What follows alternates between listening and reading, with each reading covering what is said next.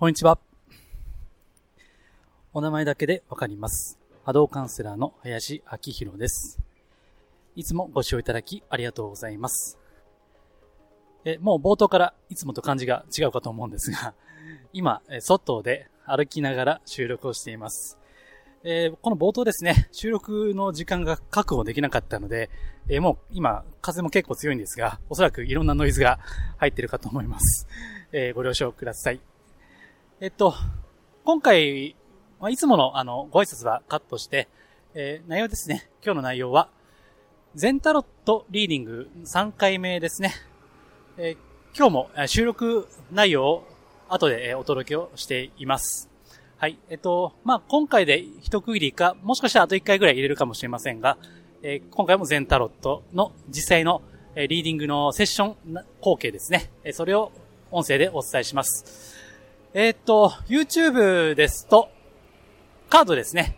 カードは絵柄が分かった方がいいと思いますので、これは、YouTube に貼り付けますので、まあ、いつも音声ですけど、絵柄ご覧になりたい方は YouTube をご覧ください。それとですね、あと、今回のお客様は、ご家族でいらっしゃったんですね。リアルで、あの、私のカウンセリングルームで収録をしたんですけども、え小さなお子さんがお二人いらっしゃいまして、えですので、ちょっと途中ですね、あの、まあ、なんて言いますか、音、いろんな音が入ってると思います。えーそのゆ床を叩く音とか、えーお菓子ね、えー食べてたんですけども、え袋の包み紙の音とか、もしかしたら入ってるかもしれませんが、まあそういったことも含めて、えリアルの、リアルに近い内容かなと思いますので、えそこもぜひ、えお楽しみいただければと 思います。はい。えーでは、えっ、と、前置きこの辺にして、早速本題に入ります。よろしくお願いいたします。はい。じゃあ、これからはい。全タロットリーディンはいグ始めます。はい、お願いします。はい、お願いします。えー、さっきも、まあ、カウンセリングやってまして、おっしゃってましたけど、えっと、習い事はい。の先生はい。はい。はい。がもうちょっと、どう、どうでしたっけ？内容。えっと、習い事の先生に、はいえっとあることではい。意見が、うん尊敬してる先生、うん。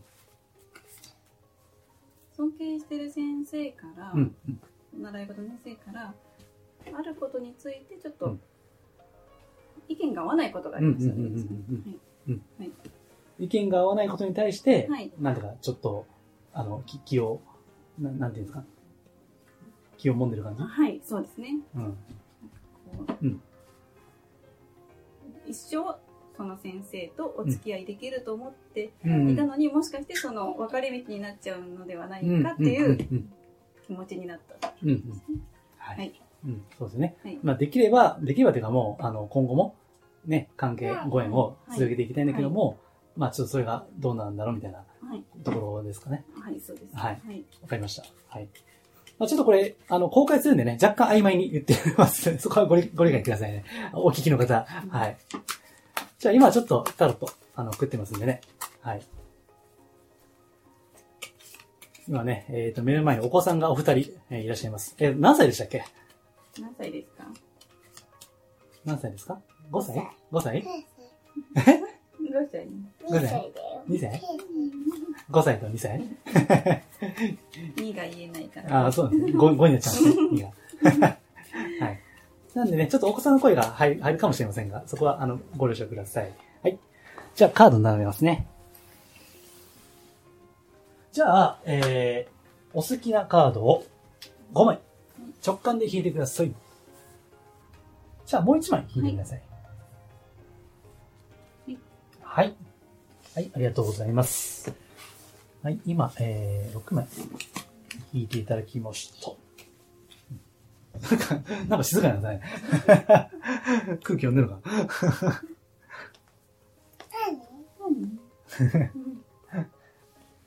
じゃあ、ちょっと解説していきますね。はい。うん。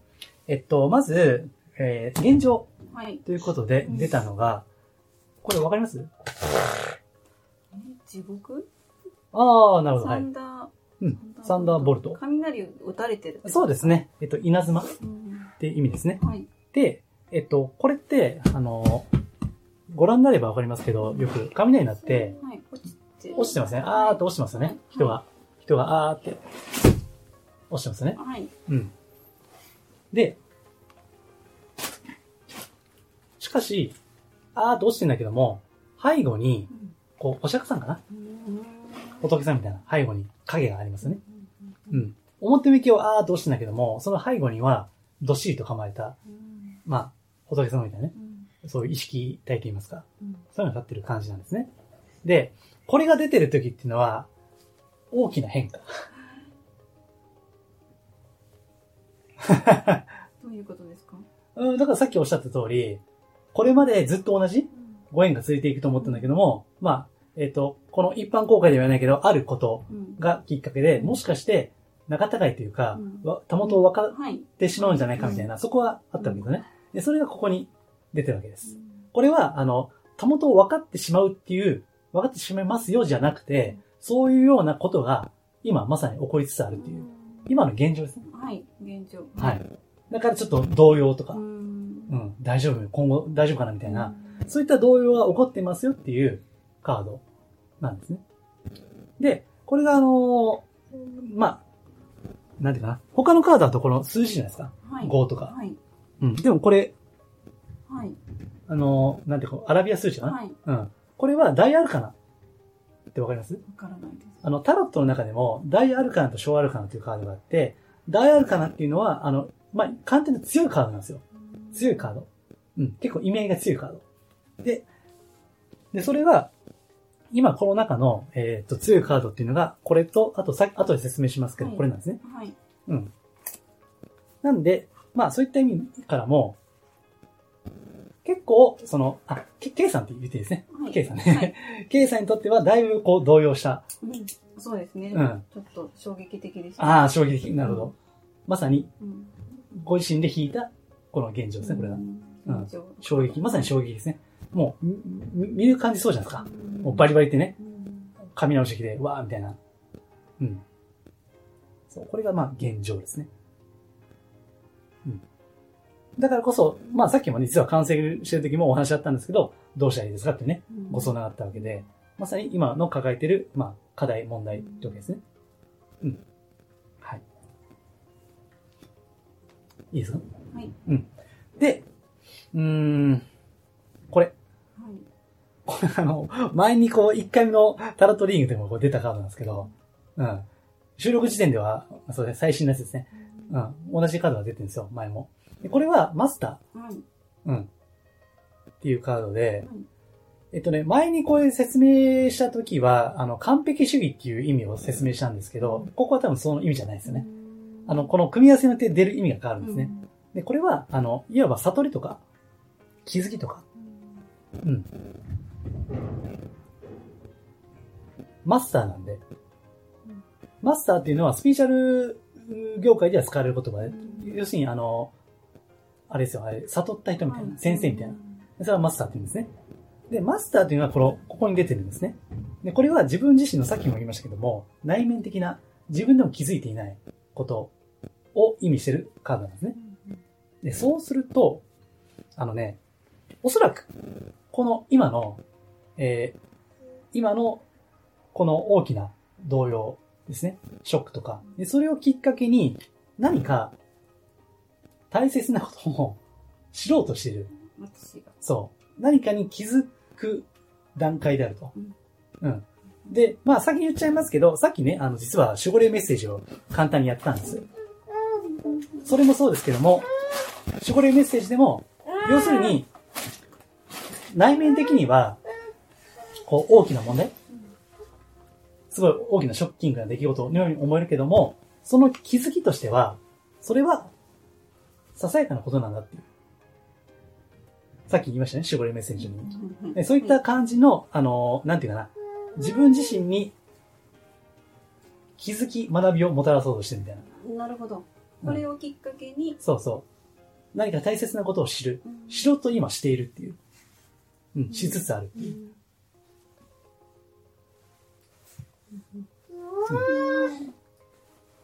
なかなかね、このカード出ないんですけどね。うん。マスター。うん。覚醒とか悟りとか。うん。まあ、あとあれかな。あと、ちょっと原石なこと言うと、まあ、あれの話だと、ね、やっぱり人は、左右されるってことですね。うん そういう。ね、えー、得てして人は、表面的なうんことで一喜一憂する。うんうん。誰か特定の、それを、ね、信じてしまうそういった人間の一面、うん、いろんな情報があるのにね。うん。まあそういうこともあるかな。なんか冷めた目で見るっていうかな。うんうん。まあ人ってそうだよね、みたいな。ううん。んそれどうですか？そうですね。なんか、うん。そうですね。だから結局、うん。大事なのは心だよねっていう。ああ、なるほどね。はい自分がね、どうはい。感じる？感性としてね。はい。うん、それは大事なのでね。はい。だからあれについてもいろいろ常識？うん自分の感覚をね、研ぎ澄ませていくと、やっぱりあれ？みたいなことってあるじゃないですか。うん別に情報とかしてなくてもね。外部、外から情報を取り入れなくてうも、んえ？みたいな。ね。そうですね。だから、そんなに怖くない。うん、怖くないですね。ううんん。あの、自分の感覚としては。はい。うん。もっと言うと、うん人は必ず死ぬんです。うん。そうなんです。何で死ねば、うん。みんな納得するの？っていう話だと思うんですねうん。いずれにしても人は死ぬんです。遅かれ早かれ。うんうん。交通事故で、うんこの帰りなくなるかもしれないし。だからわかんないですよ。うんうん。だからもっと根本的な部分を見たいっていう、うんうん自分のきごご自身のお気持ちがね。そうです。だから最近思うのは、うん真実を知りたいって思ってて、そしたら林さんからあの本を、うんありますよって紹介していただいて、ざらっとしか読んでないんですけど、あ良くないってことが分かったからもうそれでいいやと思って、ああれの本ね。はい、はい、そうです、うん。ううん。ん、最近思うのは真実を知りたい、うん。そう。だから、こういったことによってうん、こういった自分自身の知りたい、うん。ほん本当のことは何だみたいなことがもたらされてうる。ん。なんで、このさっきの、えーこのサンダーボルトってカードは難しいんだけど、動揺はあるんだけど、その背後にお釈迦さんのね、うん。こう影がある。うん。うん。まあそういったことがきっかけで、ちょっと目が見開かれるみたいな、うんいう側面があるカードなんですね。なんでね、あの、ゼンタラトの面白いところは、必ずしも完全悪とか、完全いいとかいう白黒があんまりない。はっきり言ってない感じ。うんうん。前にあの、守護霊メッセージで、あの、えっと、善のうちに悪を見よう。悪のうちに善を見ようってね。悪の中にかな、あれがあ、あんな感じう。ん善の中にも悪があるし、うん悪の中にも善があるっていうう。んすべていいってわけじゃないしうん、すべて悪いってわけでもないっていう。だからそういったものの見方うんがすごい大事かなっていう。うんうん。うんっていう感じ。はいはい。そう。うん。で、これがこうですね。自分の内面的な探求ですね。うんで、次に、えーとこちらですね。はいえーこれは、あのー成熟。うんライプネスってね。成熟。まあ、熟成みたいな。うん熟してますよっていう。うんなんで、まさに果実が熟してうん落ちてるっていう、売れてね。うんうん。っていうカードなんですね。で、これをね、あの、さっきもおっしゃってますけども、もう十分なんですよね。うん。もうさっきももう、あの、あれよ、知っただけでね、はいもう十分っていううんっていう感じもそうだし、うんあとは、あの、この関係性は、もう、なんていうかな。これから、あの、かけようが、えーあ、この関係性は変わっていこうが、うん行く前がうん、もう任せるしかないって感じ。うん。関係性の話ですか？それは。えっと、どっちかというと外側の環境的な部分なんで、うん。ああとはね、十分熟してるから、かもうお互い信頼関係ができてますよ、うん。っていうことですそんなささやかなことでうん。分分裂するような関係性じゃないよねっていう。んもうな泣けてきました、うん。やっぱり大好きなので、うん。あの母としてもその方はうん。女性で、うん。お子さんいらっしゃらないですけど、うん。母としても尊敬するし、うん。えっと習い事のうん。先生としても尊敬するし人としても尊敬するし、うん。うん。うん。うん。そう。すでに、だから、もしも、その、ささやかな差でうん仲違いするようであれば、まあ、これはね、あんまりそうなれないと思うけども、もしそうなるとすれば、やっぱりそういう縁だったということなんですね。なるほど、でも私ね、多分これが出てるから、うんそこまでうんうん。小さな違いはあっても、ね、根本的な部分は繋がってるわけだかそうら、ですね。それから先生が本当に器の大きい方なので、うん、私もそう思います。はい波動を見てるからあね。そうですね。前も先生の波動見ましたよね。あそうですねうん、なんかできた方だなと思うし。そうです。さらに男気もああって、そうそうか。うで、ん。やっぱり私がどんな面を見せても多分うん受け入れてくれる方だと思うので、うん。そんなに心配しなくてもいいことかもしれない。そう。まあ、あれは自由なんでね。うんやる、やらないのは自由なんで。うんうん。まあ、それはまあ、お分かりだと思うしね。うん。そう。まあ、これが出てるから、そんな変な感じはないかなっていうところですね。うん。はい。で、でね、えーさっきの、守護霊メッセージ。うん。あ、もうさっき言っちゃいましょうかね。さっきの守護霊メッセージは、えっと、その、まあ、具体的には言いませんけど、その違いっていうのは、はいささやかなものなんだと。はい。うん。その違いはささやかなものだから、はい気にする必要はないとうん言った守護霊メッセージ、さっきね、はいこの収録の前にやりましたよね。はいで、それが、例えば、これがヒントなんですけど、はい。このコンディショニングっていうね、コンディショニング条件付け。条件付これは、絵柄的に、ライオンけ。がはい。羊の群れの中にいるんですね。ああ、本当だ。よく雪かと思って。うん、そうそう。本当はライオンで強いじゃないですか。はい。けど、羊の中の群れの中にいるうちに、うん自分も羊だと思い込んでるっていう。で、えーこの足にはこう、な縄で縛られてるってね。足は。不自由なんですよ。うんうん。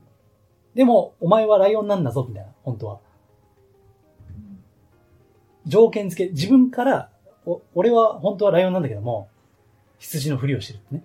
えっと、それは、だ、だ、私がってことですか？ああ、じゃあじゃあじゃあこれは一般的なカードのはい、はい。解釈ですね。はい、うん。で、これヒントなんで、はい。あの、さっき言った、この人はいいとか、悪いとか、あこの人はもうこうだからアウトとか、はいそういった、さっきの守護霊メッセージと被せると、ささやかなことなんで、あこの人はもうアウトとかね、ダメとか、無理とか、白黒はっきりあもうスルーみたいなうんではなくてはいそういうもので見ないでください。うん、なるほど。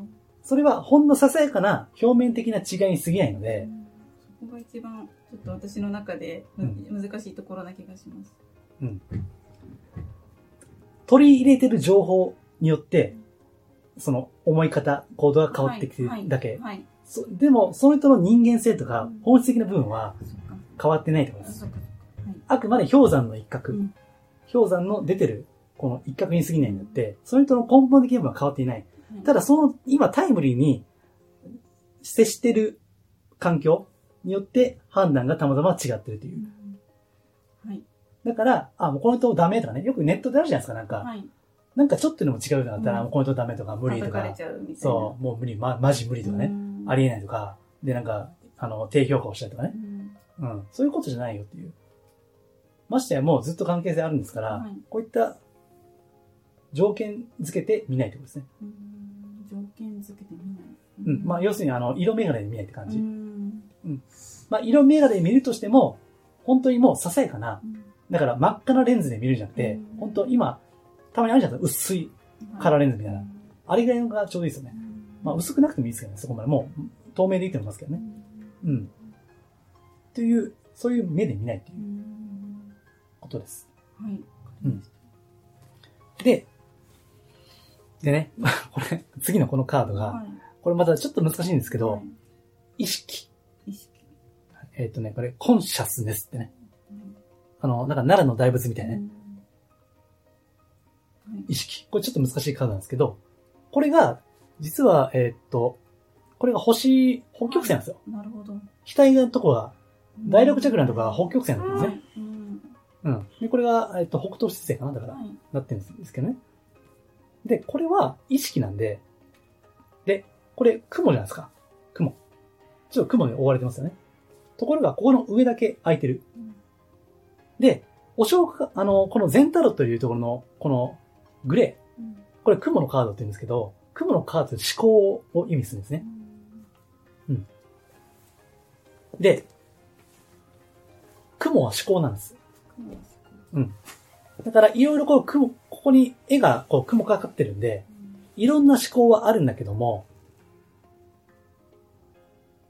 うん自分の目、心のこのうん第六チャクラ、うん第三の目でちゃんとし真実を見ようと。だからここが、あの、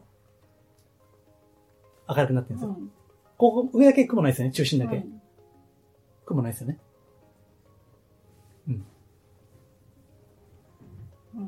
だから、これはつまり条件付けをやめて、ちゃんと本質を見ろっていうう。ーんはい条件付けてみると全部これ雲に覆われるんですよ。そうですだからなんかわうん。かりますそう。で、それがまあこれだったりするわけですね。さっきのザ・マスターね。うん。真実を知るっていう。はいうん。で、真実を知った上で、そして真実を知るだけじゃなくて、その目で見るってことですね、これは。さらに、知る、探求するのも良い。うんうんけど、さらにその目で見るっていう。うんだから、見るっていうのは多分実践の第一歩だと思うんですね。なるほどうん見るっていうのは。はいその後に多分手をつけるとか、行動するとかいう、あの、具体的な実践が入りますけど、はいまずその前に見るっていう。うんでこれはマスターは、まあ多分しあの認識するとか、はいあのそういった感じですけど、見るっていうのはもう一つ先の行動ですね。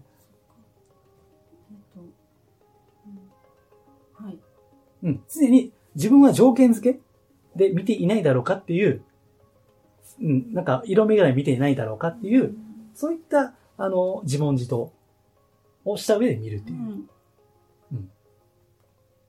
が守護霊メッセージ的に言うと、小さなことでくよくよするんだってね。あ昔本であったじゃないですか。うんあんな感じ。うんあくまで小さなことなんだ、それは。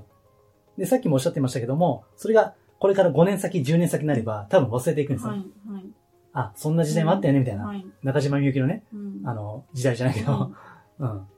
そんな時代もあったよね、みたいな感じです。うん。だからもうちょっと先を見てほしいってことですね。5年先、10年先っていう。んうん。余裕を持ってみたいな感じそうそうそう、余裕持ってみるうん。今、だって浮かれてるだけだから。うんなるほどうん。で、これ収録してる時点だともうオリンピック終わったんですよね。はいまあ、パラリンピックまだですけど、うんそうするとオリンピック終われば、オリンピックの途中はね、まあ、今年のオリンピックは開催、いろいろトラブルとか、バタバタしましたけども、それでも、それもや、ね、オリンピックやってる時は盛り上がったじゃないですか、それなりにニュースがね。でもそれ終わればやっぱり、シュッ、シュッってなりますよね。うん。おそらくパラリンピックも普通のオリンピックほど報道されないから、どうせも下火になるじゃないですか。だから、例えば来年とか再来年とか、あ、振り返ったらそういえば、なんか、オリンピックあったよね、みたいな感じ。今、バーってなってるから、うバーってね、確か日本は金メダル一番多かったんでしたっけ？今年ね、あ今回の数が。うん、ですよね。でそれで、いや、なんかこの暗いニュースの中ですごい良かったみたいな感じも、ムードもあるけど、多分終われば、うん、落ち着くんですよ。だから、まあ、長い目でちょっと見てほしい。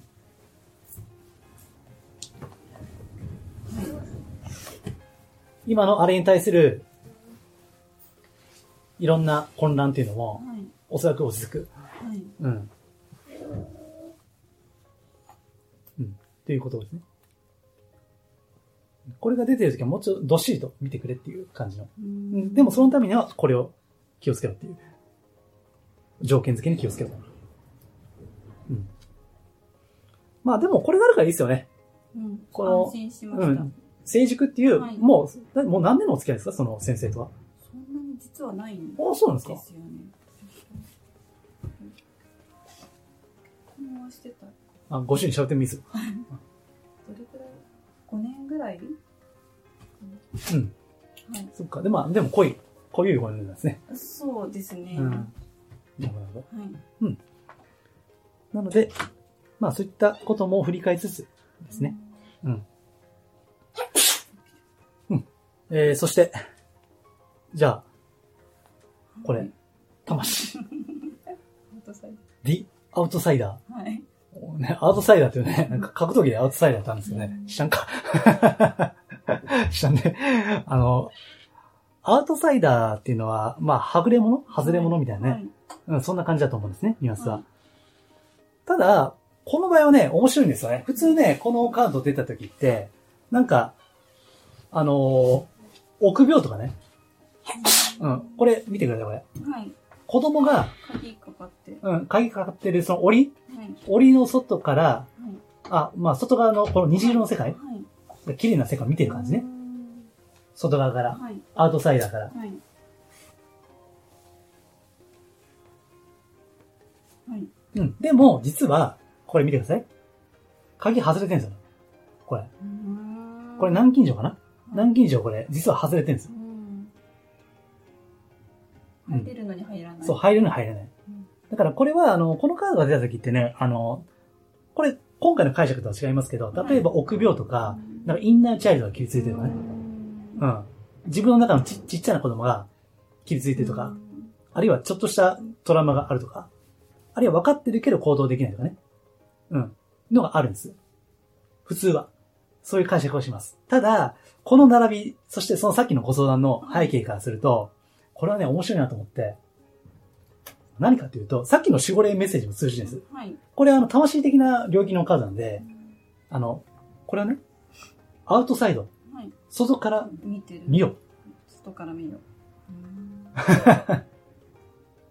むしろ、この場合は外から見た方がいいっていう。だからさっきの、ちょっとこれに近いんですよね。この意識、コンシャスネス、意識っていうのも、長期的な目線で、真実はないかっていう目線で見るということと、あとは、これは外側から見てるわけだから、ちょっと冷めてみる感じ。オリンピックすげえ盛り上がってんなとかね。ね、あれですごい盛り上がってんのか、あ、今世の中はこうなんだなぐらいの感じで、ああえてアウトサイドから見るっていう。自分がインサイドに入らないことです。その当事者にならないというか、どっぷり浸からないっていう。あ、今世間ってのはこういうことやってんだな、みたいな。一体化しないみたいな。そうそう、一体化しない。外から客観的に、あ、今、あ、そういうことやってんのね、みたいな。なるほど、みたいな。うん。うん。だから、自分がこの、さっき冒頭で言ったサンダーボルト、稲妻の外にいるとですね。巻き込まれないですね。うん。でこれ雷打たれて、わーとか言ってね、なってるんですけど、ちょっとその外外側にいる感じ。若干。はい。打たれない場所にいる感じ。あ、私。そうそうそうそう要するに、動揺はしてんだけども、その中でも平静さを保つみたいな。うん。ちょっと、外側からね。うん。だしょうがないですよね。だって、今、世の動きが、そうなってるから、ある程度はしょうがないっていう。うん。自分が、さっきおっしゃった通り巻き込まれない。はい。巻き込まれない。外からちょっと見てるぐらいが、だから、あの、動物園で、ライオン、中入ると襲われるじゃないですか。はい。でも外側だったら絶対襲われないですよね。うん。中巻き込まれると大変ですけど、うん、檻の中入ってったら大変ですけど、外側だったらノーダメージじゃないですか。うん。そう。だから、まあね、さっきもちょっと言いましたけども、優しくね、優しく。バチバチで自分が入っていかないんですよ。はい。自分が入って、それは絶対間違ってるとか、私はこう思いますみたいな、あの、対立しに行かないって感じ。なるほど。ですよね、そうですよね、おっしゃる通りですよね、ぐらいの。わかります？みたいな。ですよね、ぐらいの。うん。まあ、それくらいの距離感の方が、はい。なんかいいんじゃないかなって。ね、そこで、あのーさっき言いましたけど、神学論争。神が存在するかしないとかね、はい。はい。論争してもしょうがないじゃないですか。うん。そうですね。もう、それはもう、なんか宗教的な対立じゃないけどね。うん。まあ果てはもう殺し合いですからね。うん うん。はい。うん。そんな感じです。はい。わかりました。はい。なんかご質問あります？